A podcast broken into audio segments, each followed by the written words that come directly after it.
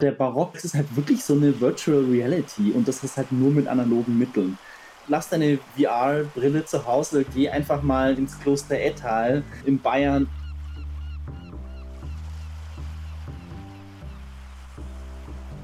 Und Religion muss wachrütteln. Es muss rütteln. Es muss äh, spürbar sein. Wenn ich Bilder habe, die äh, nicht berühren, bin ich ehrlicherweise auch weg aus der Wahrnehmung.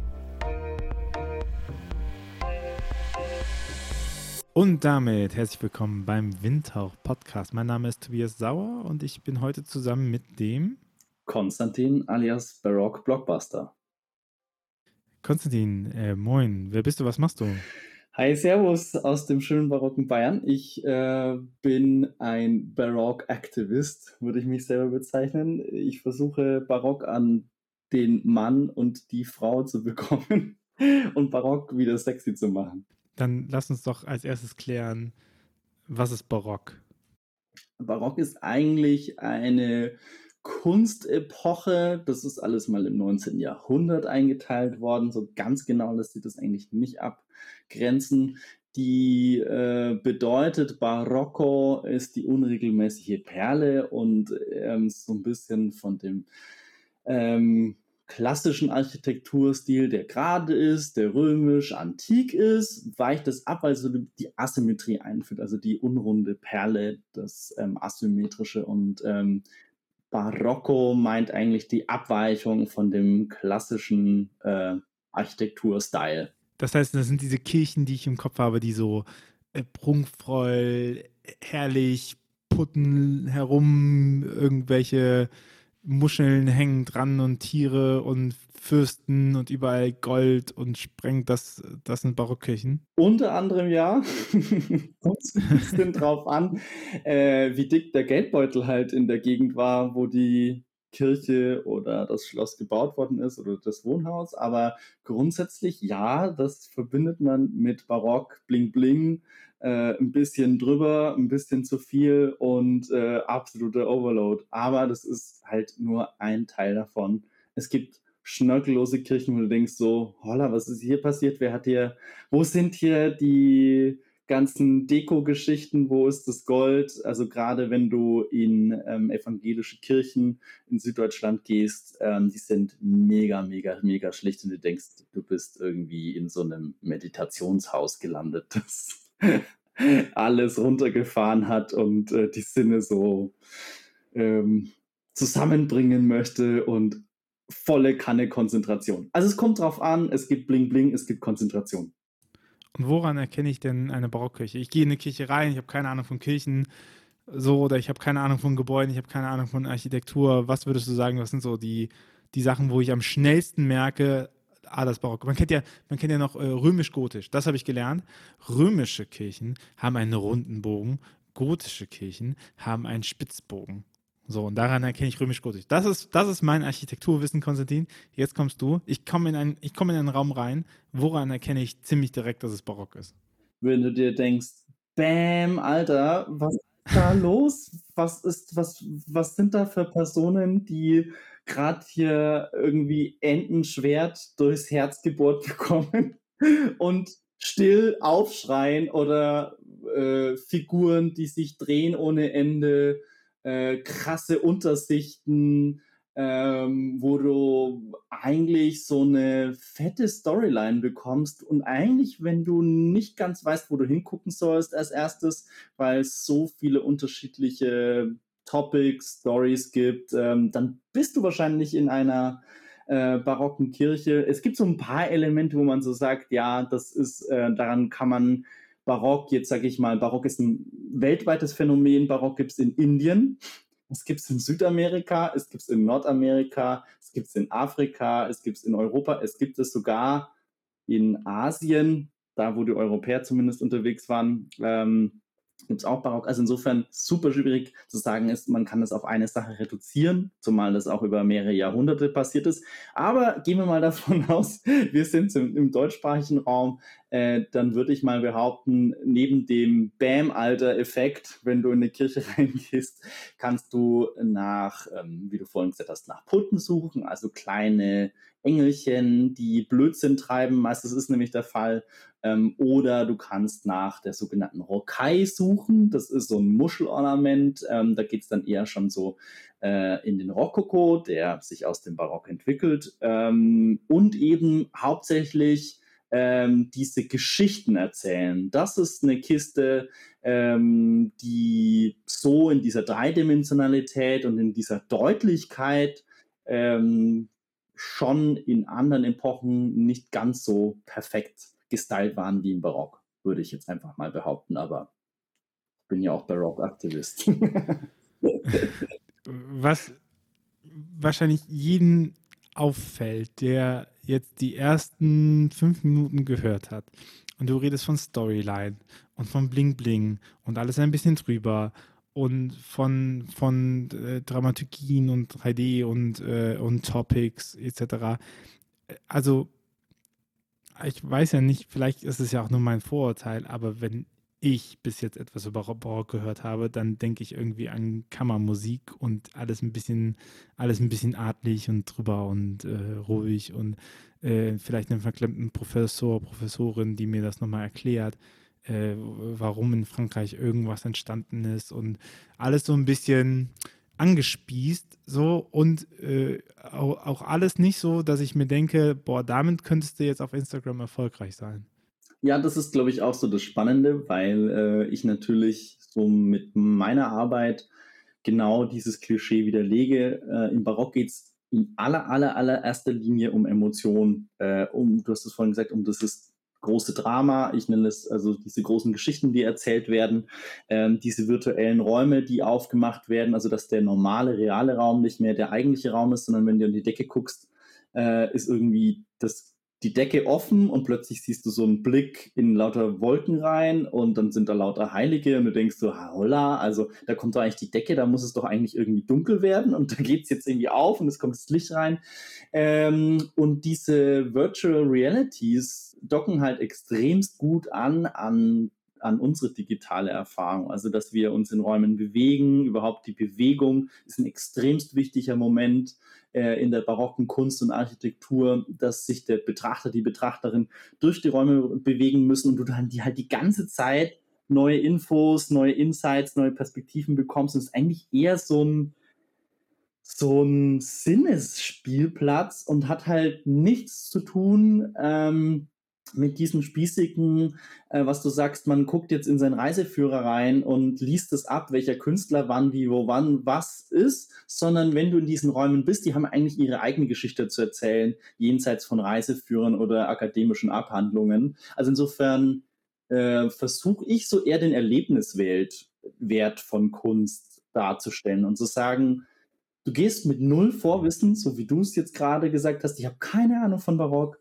ich gehe einfach in diesen Raum rein und schau mal, was mit mir passiert, was die Kunst mit mir macht, nicht was ich mit der Kunst mache.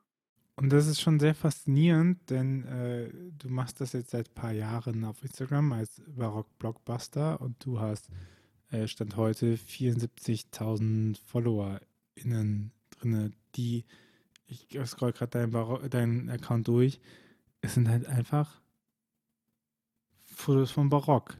Also nicht despektierlich, aber es ist halt ja schon faszinierend, weil ich meine, hey, wenn, wenn man Land auf Land ab unterwegs ist, dann hört man ja immer wieder dieses Vorurteil ja im Internet, da kann ja nur das funktionieren, was irgendwie äh, schrill ist und oder äh, drüber, jetzt würdest du sagen, barock ist das auch, aber ich, ich möchte mal so formulieren, ähm, in der Allgemeinheit wird das wahrscheinlich nicht so verbunden damit, ne? So, es sind halt erstmal, wenn ich drüber gehe, sind es halt Kirchenfotos, die da drin sind. So, und trotzdem schaffst du, hast du es ja geschafft, ähm, das, so, das so zu bauen, dass es so, so viele Leute interessant genug finden, dass sie sagen, ähm, ich, ich äh, beschäftige mich damit oder ich, ich nehme das als Thema mit. Ich finde das schon faszinierend, weil ja immer dieser Vorteil kommt, da du musst nie, entweder du musst niederschwellig sein, du darfst halt nichts machen und ich meine, das ist halt wirklich Hardcore, Hardcore, offensiv, Kirchenraum abbilden mit Heiligen, äh, mit Schlössern, mit, mit, äh, mit Blickwinkel. Also da, da, da muss man sich ja auch schon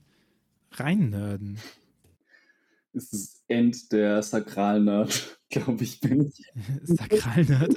kürzlich mal gefragt worden äh, von einer Institution, äh, die halt Schlösser verwaltet, ähm, ob ich denn auch überhaupt Schlösser kann oder ob ich nur Kirchen fotografiere. Und äh, ich habe gesagt, natürlich, total. Aber äh, ich bin natürlich, ich wohne in München und wenn ich hier aus der Haustür rausgehe, ähm, ich bin in drei Minuten in der nächsten Barockkirche und wenn ich dann außerhalb von München unterwegs bin, sind da die ganzen großen Flagships, ähm, Barock-Flagships, die halt äh, hier rumstehen. Das heißt, einfach in meiner Umgebung ähm, gibt es so viel zu entdecken, so viele unterschiedliche Räume, die ähm, halt hier vorkommen. Ich habe einfach angefangen mit dem, was in meiner Umgebung war. Und ich glaube, das ist so ein bisschen vielleicht auch, was meine Follower und Followerinnen spannend fanden, dass ich halt einfach von meiner Umgebung aus angefangen habe und meine Geschichten erzählt habe, was mich an dem Barock fasziniert oder was mich berührt. Ähm, es ist auf jeden Fall das Thema Licht ein total riesiges Thema, weil ähm, äh, Barock immer, also fast immer äh, mit Licht inszeniert. Das heißt, es gibt immer so Spots, auf denen dann das Licht geworfen wird. Es gibt äh, verschattete Stellen. Wenn man zum Beispiel die Asankirche in München, die sehr viele kennen, äh, mal sieht, die ist bewusst in der Dunkelheit gelassen, weil es darum geht, ähm, diese Dämmerung äh, zu fühlen, zu spüren und dass es ein spirituelles Gefühl ist. Das ist eine Beichtkirche gewesen, wo Menschen mit ähm, ihren Problemen und Nöten hingekommen sind, um quasi diese Dämmerungen, die halb Schatten, halb Licht, also diese Mischgefühle loszuwerden. Und äh, ganz oben hinten ist dann äh, so inszeniert Gott Vater, der Jesus Christus am Kreuz so im Licht mit Engeln runterlässt in den Kirchenraum, richtig äh, szenisch. Und da fällt dann das Licht drauf. Und das ist schon was, ähm, ich merke auch heute immer noch total verfängt. Äh, es ist total witzig, äh, Tobi, dass ich zum Beispiel keine Kreuze posten kann. Kreuz ist ein totales Tabuthema, kriege überhaupt keine Likes. ich habe es ein paar Mal ausprobiert.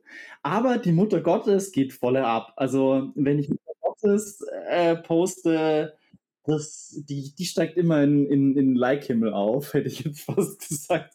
Und das sind schon witzige Phänomene, das hat mich selber überrascht, äh, inwieweit ich halt auch mit äh, religiösen Symbolen rausgehen kann.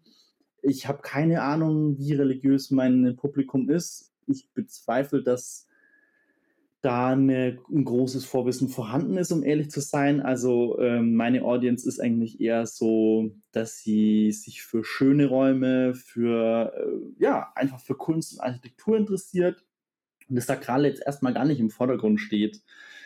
Und ähm, ich versuche halt schon über dieses, über diese inszenierte Schönheit, also dass da die Räume, wo wir unsere tiefsten Nöte, Ängste und Traumata irgendwie ablegen wollen, aber auch da, wo wir die größte Hoffnung schöpfen, dass die so schön gestaltet sind, dass die uns irgendwie mitreißen und positiv aufladen. Es ist eigentlich die Räume sind immer positiv gestaltet. Also es ist nie ein Raum, der uns bedrücken soll, sondern es sind immer Räume, die uns visuell aufrichten sollen, die uns stark machen sollen, wo wir immer hochblicken. Und das ist halt auch äh, was total Geiles, finde ich, bei barocken Räumen.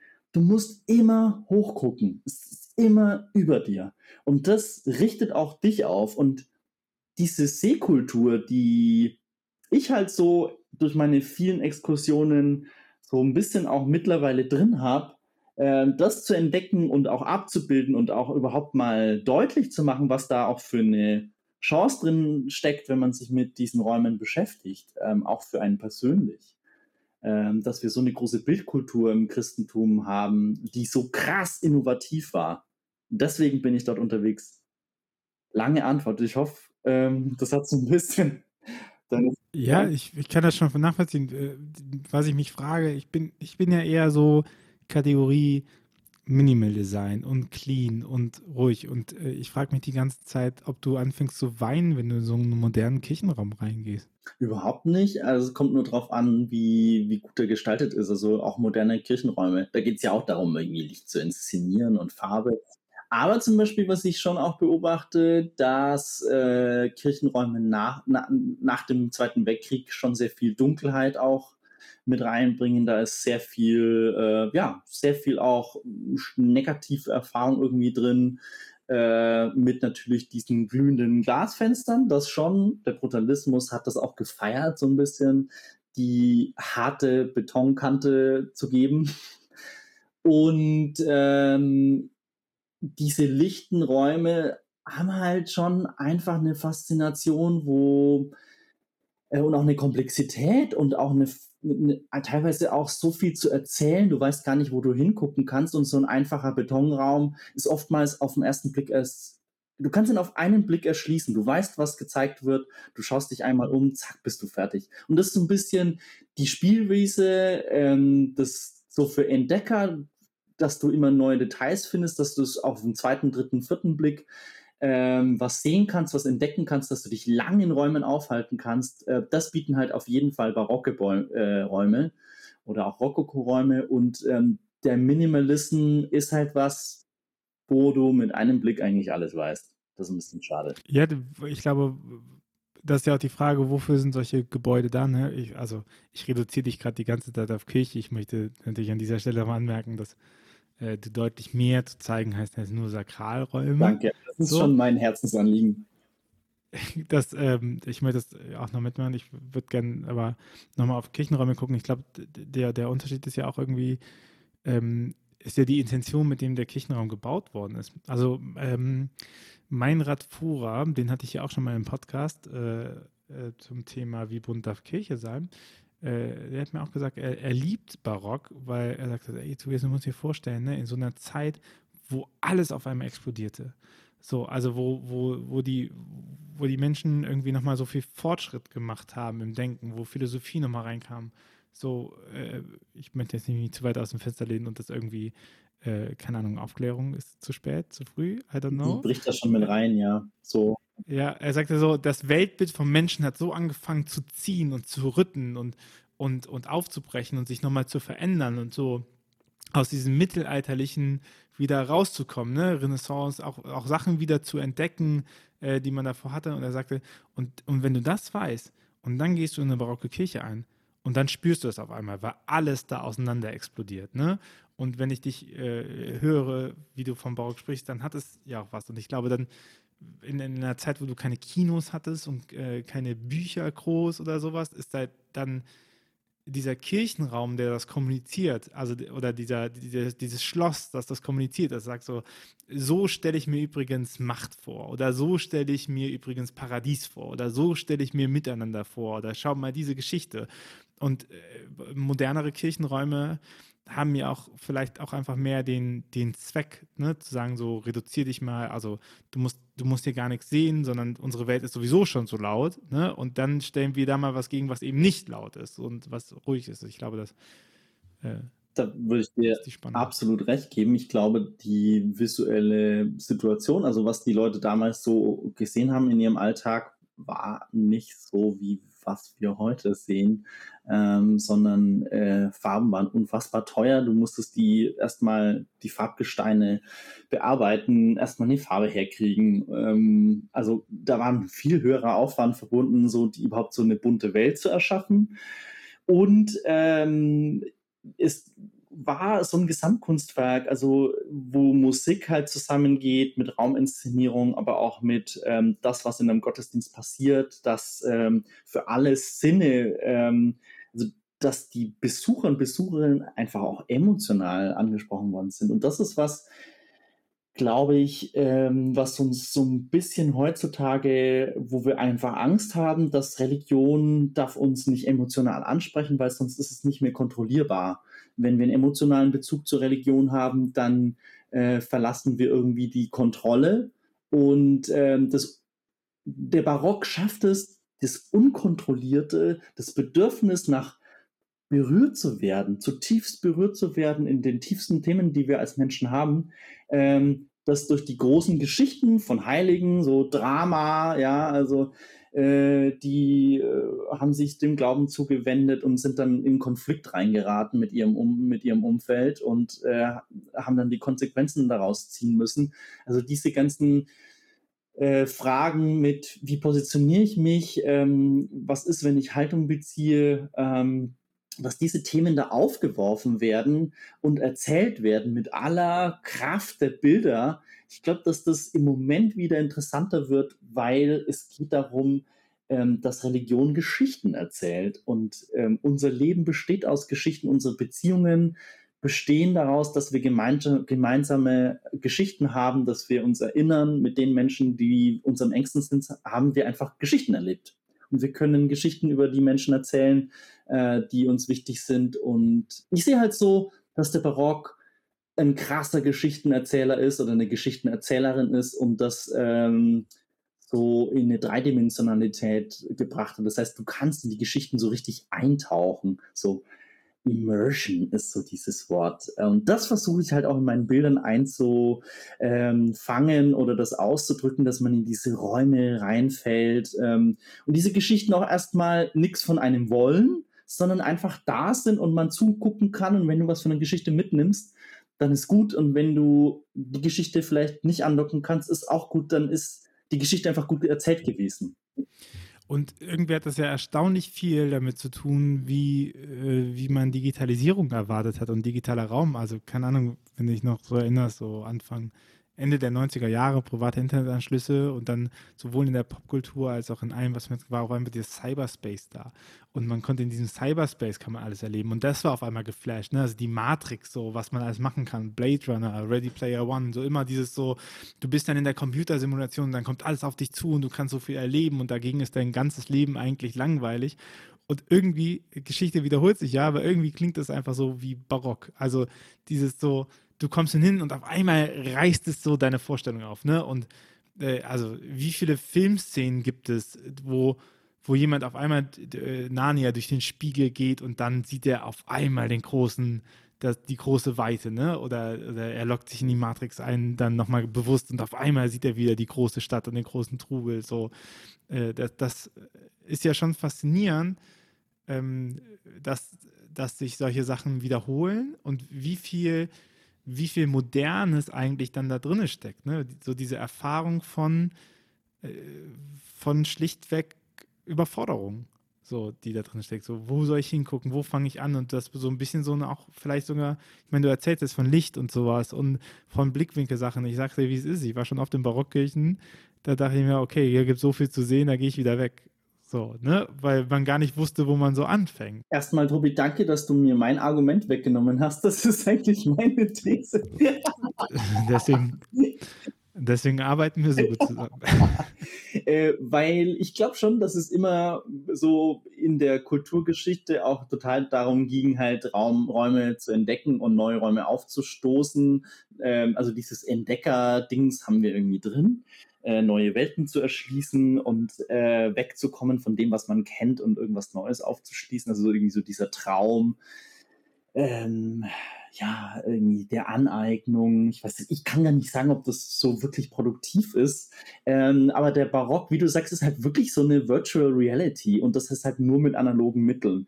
Äh, insofern, ähm, ja, lass deine äh, VR-Brille zu Hause, geh einfach mal ins Kloster Ettal äh, in, in, Bayern und geh da einfach in die Kirche rein und das, du kriegst halt äh, end den Flash, wie du wie es beschreibst. Und ich glaube, es geht halt auch darum, äh, Dinge, die wir uns nur vorstellen können, die wir total schwierig eigentlich greifen und fassen können, das irgendwie halbwegs vorstellbar zu machen. Und wir haben ja als Menschen total die ganze Zeit mit irgendwie Ideen zu tun, äh, ja, was, was, wer, wer, wollen wir überhaupt sein? Wer, als, wen, als wer wollen wir wahrgenommen werden? Und ähm, deswegen, glaube ich, brauchen wir auch so Spielplätze, wo wir so Möglichkeiten einfach mal ausprobieren. Und für mich ist halt diese, diese barocken ähm, Bildwelten, Bildräume sind für mich ähm, Möglichkeiten, was auszudrücken, was halt super schwer mit dem Kopf zu verstehen ist.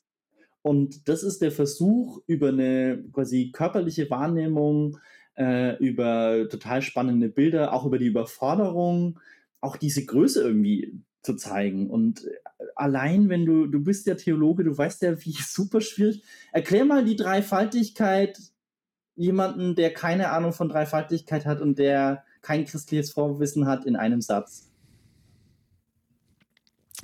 Ist halt so. das ist mit barocken äh, Bildwelten, äh, Bildräumen auch so. Es ist einfach da. Und das ist so das Geile, sich darauf einzulassen, dass auch diese Bildwelt größer ist als so dieses Einzelne, was man fassen kann als Individuum. Und ich glaube, da ist auch so die größte Schwierigkeit, stelle ich fest. Also ist die größte Chance und die größte Schwierigkeit. Ich nutze diesen Überwältigungsfaktor, den Barock und Rokoko hat, natürlich auf meinen Instagram-Bildern. Also, dass das so viel ist, dass man nicht weiß, wo man hinschauen soll, dass es einen so den Bann in Bann zieht und den Blick so äh, verschlägt, ähm, dass man irgendwie so gefesselt ist. Also wirklich dieses gefesselt erleben, dass man eigentlich in eine passive Rolle äh, so äh, ist, aber dass es total beeindruckend ist, dass man nichts tun muss und eine Geschichte erzählt bekommt ähm, das ist so ein bisschen, glaube ich, der Kitzel an Barock. Also auf der einen Seite diese, es ist zu groß, es ist zu viel, aber auf der anderen Seite, es werden ganz viele Geschichten erzählen, die sich mit der Zeit erschließen. Und jetzt mal ganz persönlich, also ich hatte ähm, so vor vielen Jahren, als ich so mit Barock auch angefangen habe, schon auch so dieses Gefühl so, boah, keine Ahnung, man guckt da hin und es ist wirklich einfach viel. Es ist eine ganz andere Bildwelt, als wir es heute gewöhnt sind. Das muss ich ganz ehrlich zugeben. Und mit der Zeit habe ich entdeckt, dass es halt so eine Bildführung, so eine Blickführung gibt, wenn man sich einfach mal reinsetzt oder einfach mal durch diesen Raum bewegt, entdeckt man plötzlich, es gibt leere Stellen, es gibt verdichtete Stellen, es gibt Stellen, wo extremst viel passiert, es gibt Stellen, wo extremst viel passiert und dann das Licht drauf fällt und dann der Schatten nochmal so eine ganz neue Dimension und das Licht eine ganz neue Dimension gibt. Und das muss ich jetzt einfach mal zur Verteidigung von Bling Bling sagen.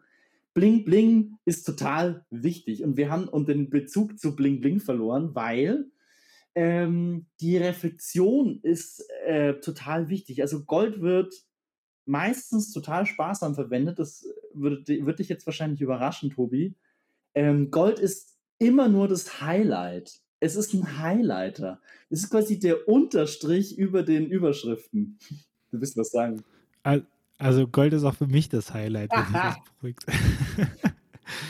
ich, na, ich denke, also ich, ich, ich denke, was ja schon faszinierend ist, hm, ist ja sich klar zu machen, unser Gehirn funktioniert ja nicht mit Sprache. So, also unser, wir merken uns Dinge über Emotionen, wir, wir arbeiten in, in Bildern und wir arbeiten mit Geschichten. So, deswegen ist ja auch die letzten Jahre äh, Storytelling total gehypt, ne? So, weil das so drin ist. Und sich das auch nochmal hm, verfügbar zu machen, zu sagen, so wie erzählen wir eigentlich unsere Geschichten? Und wir mühen uns im Moment sehr stark damit ab, Geschichten über Sprache wieder erzählbar zu machen und dann auch nochmal drauf zu gucken, ach ja, guck mal, aber ähm, man kann auch, du, du hast am Anfang gesagt, so Geschichten erzählen in 3D. Und das ist ja genau die gleiche Herausforderung, die wir ja auch haben, wenn wir in Digitalräume reingehen oder wenn wir, wenn, wenn Leute Instagram-Accounts machen wollen oder wenn Leute ähm, äh, auf TikTok gehen oder sowas, ist ja immer zu sagen, welche Geschichte erzählen wir jetzt? Also wie, wie schaffen wir das, was wir erzählen wollen, also auch nochmal sich klar zu machen, was will ich eigentlich erzählen, ne? also was ist meine Geschichte, die ich zu erzählen habe, aber wie bekomme ich die jetzt in Bilder transportiert, die Emotionen transportieren. Ne? Und dann, ich, ich glaube, man lernt immer ganz gut daran, wenn man sich fachfremde Sachen anguckt. Also jetzt irgendwie, natürlich kann ich gucken, wie transportieren andere Emotionen auf Instagram. So, das hilft mir bestimmt auch. Aber dann ist man ganz schnell dabei, Sachen zu kopieren, die einfach nur Form sind, ne? weil, man, weil man die eins zu eins einfach nachmacht, dann covert man. Äh, und ich glaube, was, was halt immer ganz viel bringt, ist, nochmal woanders hinzugehen, wo das auch existiert. Und dann zu sagen, okay, weil ich kann Barock nicht eins zu eins covern. Ne? Ich kann jetzt nicht sagen, hier ist mein Instagram-Account und äh, ich möchte die Emotion rausmachen, hier ist ein Putte. Dann sagt halt jeder so, bist du bescheuert. Aber ähm, irgendwie keine Ahnung, einen Kindergottesdienst machen äh, also ist ja, äh, äh, Putten funktionieren ja im Kindertheater auch wie folgt, dass da irgendwas ist, jeder Disney-Film hat das, äh, dass da irgendjemand ist, der die ganze Zeit nebenher so ein bisschen Quatsch macht und die Handlung so ein bisschen treibt und immer wieder so ein bisschen verwirrt, aber letztendlich doch der Helfer ist oder sowas, der da mit, ne? Und, und solche Elemente zu lernen und zu sagen, warum sind die da, wofür sind die, warum leitet mich das, Welch, wie, wie wird hier Himmel dargestellt, welche Idee vom Paradies ist da vorhanden, wie stellen die das dar, wie, wie wollen die zeigen, dass keine Ahnung, äh, Gottes Darstellbarkeit schwierig ist. Wie zeigen die Heiliger Geist? Wie zeigen die Wirkmacht? Äh, wie zeigen die Emotionen, die drankommt? Und sich dann überlegen, okay, krass, das sind ja, das sind Elemente, die, die wir ja heutzutage auch brauchen, weil ich glaube, ähm, wir kommunizieren unseren Glauben und das, was uns wichtig ist, überhaupt nicht emotional. Also erstmal vorneweg, Tobi, äh, zur Erklärung, die Putti sind die Kitties und die Puppies äh, des 18. Jahrhunderts. Also das, wir schicken ja auch Katzen- und Hundevideos rum und das war, waren damals die Putti. Die putzigen Putti, die halt, wie du es gesagt hast, irgendwie so die Nebendarsteller sind, aber irgendwie so auch die Geschichte ironisieren und diesen fucking, sorry, Ernst und diese Komplexität ein bisschen runter, runterbringen. Es gibt zum Beispiel in München eine Darstellung in St. Michael in Berg am Leim von Johann Baptist Straub, ein ganz großer der, der, des, ähm, ja, der, der Münchner Szene hier äh, im 18. Jahrhundert und der hat die Verkündigung Marias. Da ist auf der linken Seite ähm, ist die Mutter Gottes, also ist ein Neputto oder ein Putto, die sind ja geschlechtslos, die sich als Mutter Gottes verkleidet hat. Und auf der anderen Seite ist ein Putto quasi mit Flügeln, der sich als der Verkündigungsengel Gabriel verkleidet hat. Und die spielen das nach. Und das ist schon mega geil. Ich habe wirklich, als ich das gesehen habe, mich dermaßen schlapp gelacht, weil ähm, das sind quasi kleine Schauspieler, die das ähm, so nachahmen, nachspielen und ähm, irgendwie diese Szene halt irgendwie drollig, aber halt auch zugänglich machen. Also ähm, wenn man sich so Hundevideos anschaut, wo ein Hund halt oder so ein äh, Labrador-Baby halt irgendwie die Zeitung im, äh, holt in der Früh, wo man sich so denkt, okay, also what the fuck ist das jetzt? Das ist jetzt irgendwie eigentlich keine Szene, die man so darstellt, aber es ist total cute. Und das ist ungefähr mit den kleinen Putti von ähm, Straub in München, die halt irgendwie die Verkündigung der Mutter Gottes nachspielen. Ähm, und es schafft einfach Zugänge. Und mein Anliegen ist es, insgesamt mit meinem Blog äh, Zugänge zu schaffen, weil ich halt weiß, dieses Thema ist so überladen mit, ähm, man hat Erwartungen, sagt, oh, okay, es ist Bling Bling, es ist nur für alte Leute, es ist total akademisch, es hat was mit Religion zu tun, die so voraussetzungsreich ist. Ich verstehe die Sprache nicht, ich verstehe die Bilder nicht, ähm, die Räume sind mir fremd. Äh, wir bauen ja auch heute kaum mehr Kirchen, wo ist, Kirche ist eigentlich kaum mehr ein öffentlicher Raum äh, den wir so wahrnehmen. Und da eigentlich Zugänge zu bauen und zu sagen, ähm, und die, die, die, gehen nur über Emotionalität, die gehen nicht über den Verstand, sondern die Einladung funktioniert nur zu sagen, hey, da gibt es was Cooles zu entdecken. Und der Barock, als er erfunden wurde, ähm, also ein wesentliches Achievement, äh, was der Barock geschafft hat, im Gegensatz jetzt zu, das ist ein bisschen schwierig, immer alles genau abzugrenzen, aber sage ich mal, zu der groben Stilrichtung Renaissance, Übergangsform ist Manierismus im Übrigen, wo schon Emotionalität viel stärker eine Rolle gespielt hat. In der Renaissance ging es darum, was ist denn überhaupt der Körper? Können wir den überhaupt exakt darstellen? Ähm, das hat schon so ein bisschen so in der Gotik auch angefangen, so wirklich detailgenau Sachen äh, fotografisch abzubilden. Und dann war es eigentlich so ein bisschen so, im Manierismus kommt es schon auf und dann halt volle Bam im Barock äh, okay, eigentlich Leute, geht es überhaupt nicht darum, dass wir die Sachen exakt darstellen können. Okay, haben wir jetzt Check, sondern wie fühlen sich denn die Sachen an?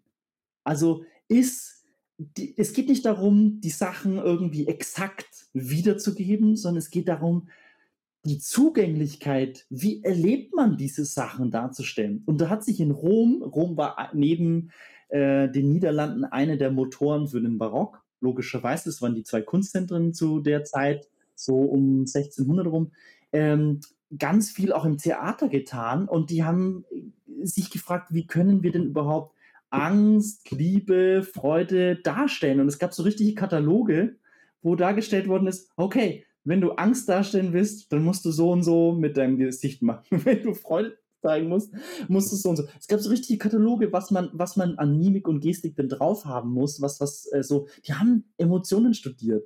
Und ähm, so ist quasi Barock entstanden, diese Asymmetrie, die Unregelmäßigkeit, quasi nicht das ähm, genau zu beschreiben, sondern die Zugänglichkeit ähm, zu schaffen, wie erlebt man denn die Sachen. Also nicht das Thema, sondern den Zugang zum Thema. Und das zieht sich halt durch den Barock durch, zu sagen, ähm, wir brauchen Emotion, den emotionalen Zugang, weil die Themen sind überhaupt zu komplex und gerade in der Religion geht es um ein Thema, was uns eigentlich überfordert. Also Transzendenz, wenn wir mal ehrlich sind. Also da arbeiten wir uns ja schon seit Jahrtausenden ab. Äh, wir haben Mystiker, das sind so die quasi extremst Vollprofis unserer Religion, die dann ein, auch die Sprache verschlagen hat und die mit ihren Bildern und mit ihren Wahrnehmungen halt am Ende sind, um dieses Phänomen der, des Ursprungs unserer Realität irgendwie abzubilden. Und dann braucht es natürlich auch irgendwie eine, eine Kunst, die es schafft, Emotionalität zu wecken, aber auf der anderen Seite zu sagen, Leute, um dieses Phänomen zu beschreiben, ist eigentlich überfordert, überfordert das unsere Sinne und unsere Emotionen. Und das finde ich halt total spannend, diesen Kontrast äh, in 3D, in Räumen irgendwie darzustellen und das, das, das so zu erleben. Ja, und das ist halt super viele, also ich meine, da sind super viele Sachen drin, die wir jetzt ja auch wieder haben. Ne? Also ähm, schau dir an, man hat, man hat versucht, irgendwie so Second Life zu setzen oder jetzt kommt wieder Metaverse und das ist die Idee davon, zu sagen, wir digitalisieren Leben eins zu eins. Und dann hast du eine begrenzte Zielgruppe und aber Sachen wie zum Beispiel World of Warcraft oder Fortnite oder Roblox oder, oder Minecraft haben es geschafft, zu, genau das Gleiche zu verstehen. Es geht gar nicht darum, Realität abzubilden, sondern es geht darum, Gefühle zu machen. Also es geht nicht darum, äh, zu leben, sondern es geht darum, etwas zu erleben. Und das ist ja genau wieder der, der, der, dieser, diese Spannung. Also ich glaube, das ist halt schon das Spannende, sich zu überlegen, warum setzen sich Sachen durch? Also warum hat sich der Barock durchgesetzt? Warum ähm, ist der heute noch relevant? Warum gucken Leute da hin? Und dann zu sagen, okay, es gibt bestimmt andere Strömungen. Es hat immer eine Strömung gegeben, die nachher Oberhand gewinnt, weil das ja auch viel mit mit, äh, mit gesellschaftlichen Entwicklungen auch zu tun hat. Ne? So, also es gibt das Kino, warum sollte ich in die Barockkirche gehen oder in das Barockschloss gehen? So, es gibt andere Varianten, wie ich das habe und vielleicht bei diesem ganzen Lauten, wir hatten am Anfang, bei diesem ganzen Lauten brauche ich vielleicht mehr die Stille als das Pompöse, weil ich das Pompöse woanders habe und so. Aber es ist natürlich total interessant zu gucken, äh, aus welchen Prämissen wachsen die Sachen raus, weil ich ja auch fest davon ausgebe, es gibt ja nichts Neues. Ne, Winter auch Winter, es gibt nichts Neues unter Gottes und es gibt ja nichts, was irgendwie passiert, was noch nie vorher da war. Und deswegen lohnt es sich ja total, auf Sachen zu gucken und auf die Prämissen zu gucken, die passiert sind. Und wenn wir heute was gestalten wollen und wir wissen, okay, wir wollen Sachen erzählen, wir wollen vom Glauben erzählen, dann ist es ja total wertvoll, darauf zu gucken, wie wurde denn bis jetzt vom Glauben erzählt, in unterschiedlichen Art und Weisen. Und wir sind ja immer also wir ist jetzt ein sehr einnehmendes Wir, ne? Ich äh, mache schon die Erfahrung, man schaut natürlich immer ganz stark auf sein eigenes Leben, auf seine eigenen Erfahrungen. Keine Ahnung, ich bin nach Konziliar mit Kinderbibeln aufgewachsen, so. Und das ist irgendwie die Art und Weise, wie ich gelernt habe, über Glauben zu erzählen, ne? Und das ist aber eine komplett andere Art und Weise, Sigrid Köder Bilder zu nehmen und davon vom Glauben zu erzählen, die halt sagen so, es gibt diese eine Deutung oder du stehst halt vor einem Richterfenster Ne? Oder du stehst halt in einer barocken Kirche so. Und ich glaube, das zu lernen, aus welcher, aus welcher Haltung die erzählen. So, und das hilft uns, glaube ich, heute voll weiter. Das ist, kommt eigentlich auch ganz gut zu meiner Frage, so ein bisschen an dich, Tobi. Ähm, wie nimmst denn du wahr, welche Bilder sind denn bei uns tatsächlich auch in, in den Gemeinden unterwegs? Also was wird auch, welche Bilder werden dann auch transportiert für Giveaways, sag ich mal, wie Gottesdienstzettel, Ankündigungen, äh, woher kommen die? Was, was wäre denn, was ist denn eine religiöse Bildlichkeit und was ist unsere religiöse äh, Bildersprache im Moment? Was ist denn das so deine Wahrnehmung in den Gemeinden in der Praxis? Ich mache sehr gern, sehr ungern Negativbeispiele, Aber? weil ich davon ausgehe, dass alle das gut machen. Hm, also die, die, Herausforderung, die ich sehe, ist, dass äh, sich oft um Bilder gar nicht so sehr gekümmert wird. dass dann immer gesagt wird, ach ja, das ist ja, das ist nicht so schlimm, weißt du? Also auch allgemein Design, dass ich, wie oft ich das höre, so, nee, bei unserer Zielgruppe ist das nicht so wichtig, dass das hübsch aussieht. Bullshit. So, Menschen sind ästhetische Menschen. So, Ästhetik kann sich unterscheiden. Also wir beide finden vielleicht unterschiedliche Sachen hübsch, aber wir beide Sa finden Sachen hübsch. Und, äh, und Sachen, die wir hübsch finden, finden wir prinzipiell attraktiver als Sachen, die wir nicht hübsch finden. So, das heißt, äh, was ich auf jeden Fall vermisse, ist bewusste Bildwahl. So, dann sagt man, dann gibt man, ich übertreibe, einfach bei Pixabay ein Ostern und dann denkt man sich, ach ja, guck mal, das sind drei schöne Osterbilder, super. Oder auch äh, Bilder zu nehmen, die einfach keine andere Deutung zulassen. Also wie oft äh, sieht man bei Ostern die Mauer, wo in Kreuzform ein Loch drin ist. So, damit auch jeder versteht, das ist übrigens Auferstehung. Diese Mauer, das ist der Tod und dieses Kreuz, das ist Jesus und dieses Licht, das reinkommt, das ist Gott. So, und dann kannst du gar nicht, du kannst ja gar nichts anderes denken als das, was da steht. So, ähm, so Evergreens, glaube ich, sind äh, der brennende Dornbusch.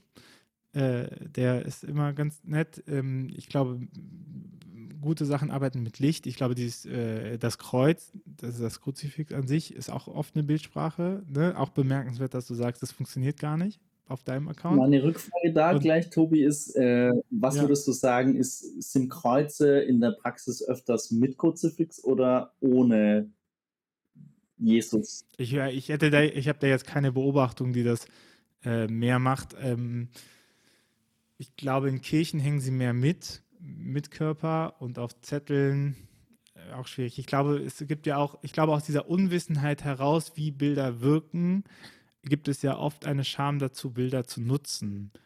Ne? Also, dass man dann lieber den Fisch nimmt, anstatt das Kreuz oder sowas. Aber also wie, wie, viel, wie viele schöne Sachen kannst du mit einem Kreuz gestalten, ne? Aber ich glaube, dass da sind wir bei bewusster Kommunikation und die zu nutzen oder so. Ich glaube, dass das, das ist eine Herausforderung, die es zu meistern gibt. Meine Frage ist, wenn wir jetzt so ein bisschen in dem, in dem, in der, im Nachdenken über Bilder sind, Tobi, äh, was so meine Schwierigkeit oftmals ist, die ich halt sehe oder Herausforderung ist, äh, dass es einen Unterschied gibt zwischen äh, nur das Kreuz und das Kreuz mit dem Jesus dran hat für mich eine ganz andere Bildwirkung, weil das eine ist ein Symbol, das steht für was, aber es fordert auch nichts ab. Aber wenn ich da eine Person sehe, die da leidet und äh, die sich da gerade dreht und windet und wo man den Schmerz sieht, ähm, dann knallt es ganz anders rein. Also siehe, ähm, um ein kurzes Klammer aufzumachen, mein bester Gottesdienst, den ich seit langem erlebt habe, war ähm, kürzlich in Oberammergau bei den Passionsverspielen, weil das so verdammt ähm, unter die Haut gegangen ist, wenn du das wirklich lebensnah lebst. Und ich habe so das Gefühl, dass Bilder einfach oftmals verwendet werden, um auch gar nicht anzustoßen. Man will, man will halt auch nicht emotionalisieren mit den Bildern. Man möchte was draufhauen, äh, drauf haben, äh, dass man sich damit, damit man bestimmte Sachen identifiziert. Das ist jetzt die Gottesdienstordnung. Da ist vorne irgendwie eine Maria drauf oder ein Kreuz oder wie du sagst, der, der Fisch. Aber ähm, was kommuniziert denn das? Ähm, und, und wollen, wie du es auch sagst, wollen, was wollen wir kommunizieren und ähm, ist uns überhaupt bewusst, was wir kommunizieren? Und ich habe manchmal das Gefühl, dass wir auch ähm, uns zu wenig zutrauen, aber in Räumen leben, die viel mehr Mut haben, Geschichten zu erzählen, auch vom Leid und auch von von der Frustration und von der Stagnation äh, zu sprechen, ähm, aber dann halt auch äh, von der Party und dem Triumph. Also und dann wird es uns wieder zu viel, wenn wir dann sagen, okay, Auferstehung, als du es vorhin gesagt hast, habe ich gerade ein Bild von Martin Knoller in der Abtei Neresheim ähm, äh, vor Augen. Äh, das ist in Baden-Württemberg. Ähm, da, also da, da kracht quasi die Grabplatte auf schiebt sich so runter. Du hörst quasi das, das Schaben des Steins äh, auf der Unterlage und die ganzen Soldaten fallen weg und es kommt so ein Lichtstrahl von hinten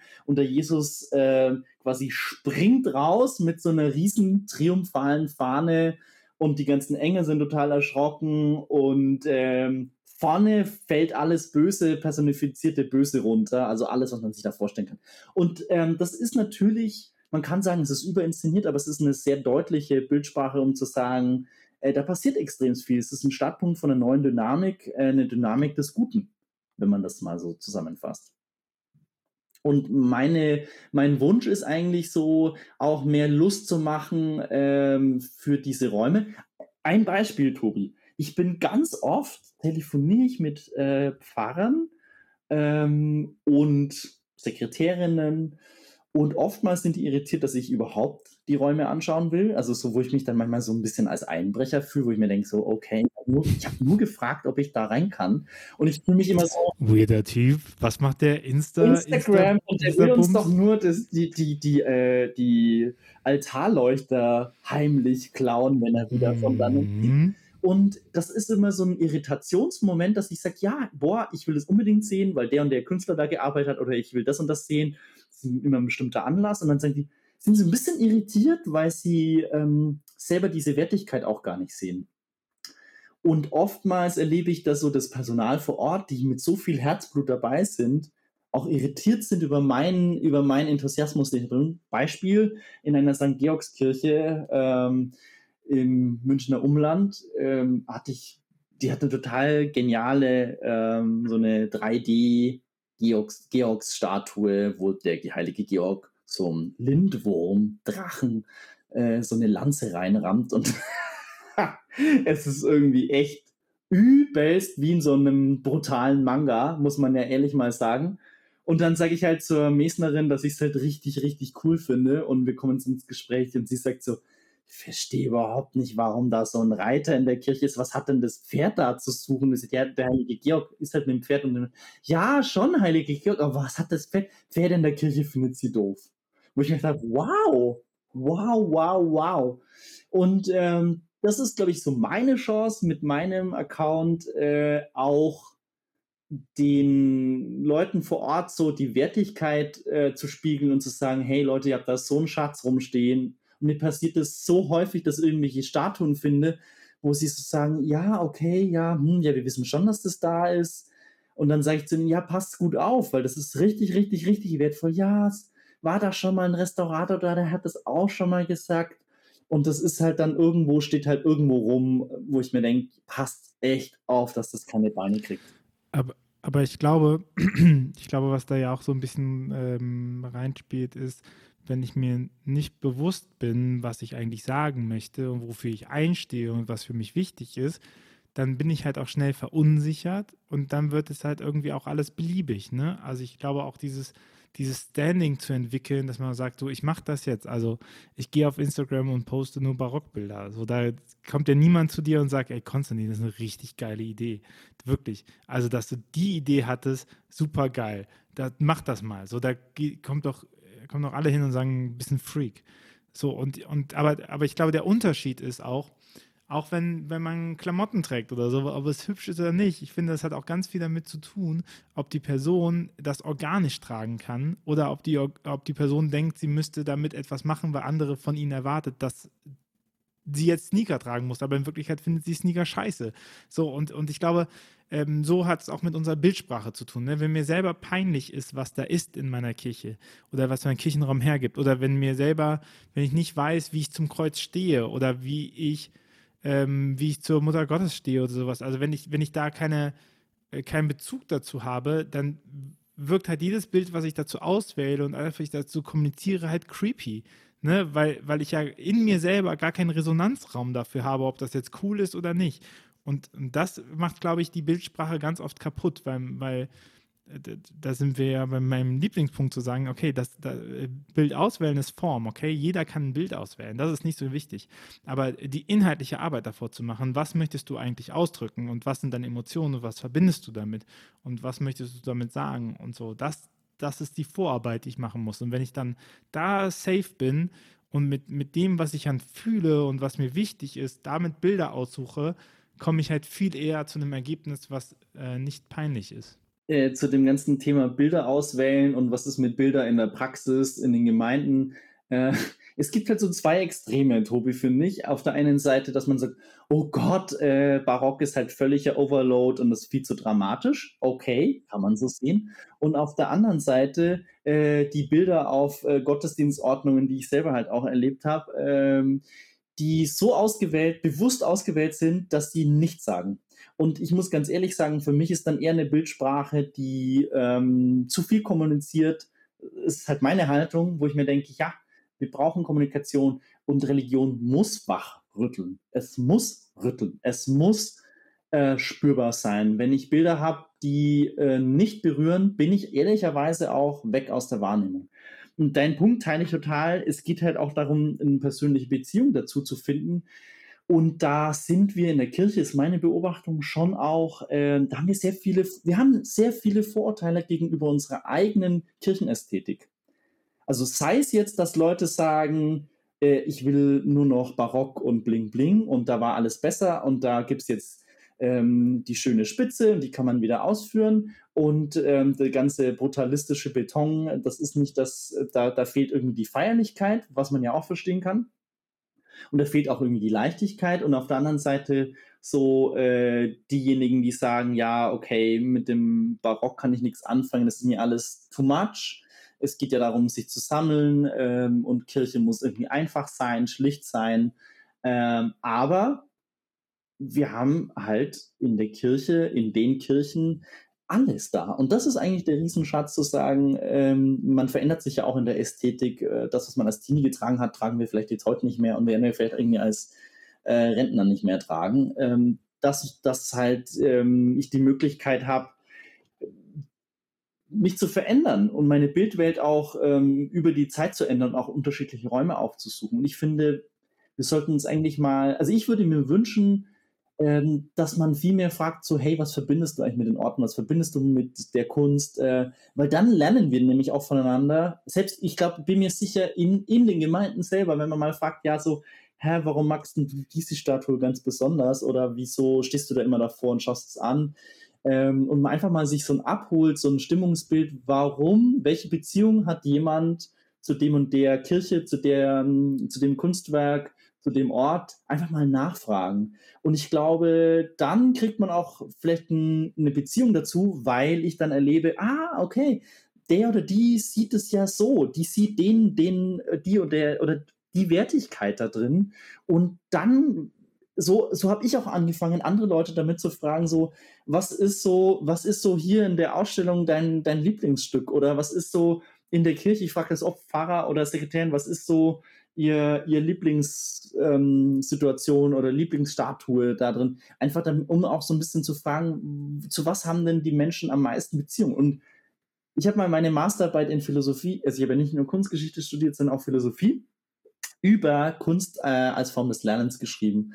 Und wir sind, wir als Menschen unterscheiden uns äh, von den Menschenaffen dadurch, ist zumindest der Forschungsstand, äh, dass wir soziale Lerner sind. Also wir lernen durch andere Menschen, äh, wir lernen durch die Gruppe und dadurch, dass wir quasi über die Gruppe lernen, bauen wir auch unsere Identität auf in der Gruppe. Und das finde ich halt wirklich, für mich war das ein totales Insight zu sagen, ähm, wenn wir verstehen, was andere ähm, geil finden und toll finden und das auch anzapfen, dann findet man selber auch zu ganz weirden Themen Zugang, obwohl das vielleicht gar nicht so der eigene Zugang ist. Aber dann entwickelt man eine Wertschätzung für die Vielfalt einfach.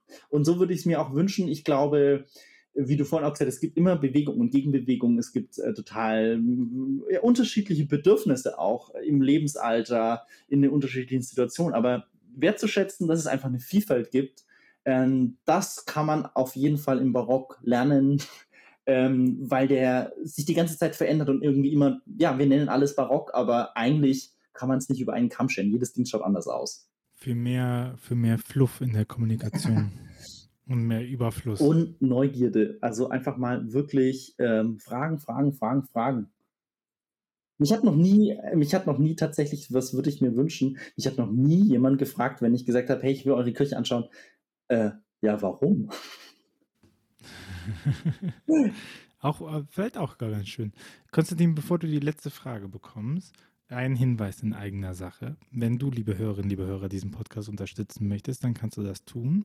Ähm, wir lassen hier sehr viel Fleiß und Arbeit äh, reinfließen in diesen Podcast und das machen wir im Moment nicht kostendeckend. Das, wenn du dir anhören möchtest, äh, was wir alles machen, dann geh gerne auf äh, die Folge, äh, wie dieser Podcast entsteht, dann hast du so ein bisschen Einblick da rein. Wir machen das aber sehr gerne und es freut mich auch jede Woche hier einen anderen Interviewgast zu haben, eine andere Interviewgästin, mit dem ich über den digitalen Wandel von Kirche und äh, Kirchenkommunikation und Glaubenskommunikation äh, sprechen darf in diesem Fall auch. Wenn du ähm, das unterstützen möchtest, dann hast du die Möglichkeit, das zu tun über steadyhq.com slash windhauch oder windhauch.ruach.jetzt slash support. Ähm, das äh, über eine kleine Mitgliedschaft zu machen, die kostet unter 40 Euro im Jahr im günstigsten Fall. Und was du dafür bekommst, ist ähm, ein Newsletter jeden Donnerstagmorgen, wo du die wichtigsten Thesen des Podcasts nochmal zusammengefasst hast, sodass du das auch nochmal nachlesen kannst und er irgendwann nochmal später denkt so, hm, wie war das nochmal mit Kirchenraum und warum mehr Fluff in Kommunikation, woran lag das? So, dann hast du die Möglichkeit, das einfach nochmal nachzulesen und auch den Zugang zu den älteren Folgen. Vor allen Dingen aber würdest du uns unterstützen. Aber auch hier ähm, gib nur das, was du hast. Wenn du das Geld nicht dafür hast, keine Sorge, dieser Podcast bleibt weiterhin kostenlos und hörbar. Konstantin, die letzte Frage an dich ist, was wünschst du dir von für eine Kirche der Zukunft? Ich wünsche mir auf jeden Fall, dass ähm, Kirche Mut hat, ähm, neue Bilder zu entwickeln. Ähm, dass Kirche auf jeden Fall auf den Kanälen unterwegs ist, wo auch Menschen unterwegs sind, nämlich das sind die digitalen Kanäle, da passiert extrem viel Kommunikation. Ähm, so wie das ja auch das Netzwerk Ruach tut, dass Inhalte ähm, digital präsent werden und damit halt auch ähm, ja, diskutierbar, kommunizierbar werden. Und ja, einfach den Mut zu haben, ähm, reinzugehen, Bilder nach außen zu tragen, sich zugänglich zu machen und äh, auch neugierig, neugierig zu sein, äh, was dann vielleicht andere Menschen so wie ich als verrückter Barock-Influencer, Blogger ähm, was ich denn da entdecke und ähm, zu sagen, ja, ich bin mal gespannt, was da rauskommt. Also so ein bisschen ergebnisoffen zu sein, ähm, mehr Mut haben zu entdecken, nachzufragen. Ähm, ich glaube, das ist eine ähm, Haltung, die auf jeden Fall nicht schlecht ist und äh, auf jeden Fall gut tut. Dann äh, bedanke ich mich für deine Zeit und deinen Einblick in deinen recht jungen Account. Ich habe gerade nochmal nachgeguckt. Der erste Post ist vom April 2020. Äh, deswegen ein, von einem recht jungen Account, zwei Jahre äh, alt. Äh, schaut ruhig vorbei. Barock Blockbuster ist auch verlinkt in den Shownotes. Konstantin, danke für deine Zeit und dass du uns ein bisschen über Barock und die Möglichkeiten für die Moderne erzählt hast. Hat mir unglaublich Spaß gemacht, mit dir zu quatschen. Und äh, wenn ihr meinen Exkursionen folgen wollt, äh, wie Tobi gesagt hat, Barock Blockbuster auf Instagram, ich freue mich auf eure Nachrichten. Mach's gut, schönen Tag. Ciao, servus. Ciao. Dieser Podcast ist eine Gemeinschaftsproduktion von Ruach Jetzt und der Evangelischen Arbeitsstelle für missionarische Kirchenentwicklung und diakonischen Profilbildung MIDI. Produziert von Ruach Jetzt. Mehr Informationen findest du auf windhauch.ruach.jetzt.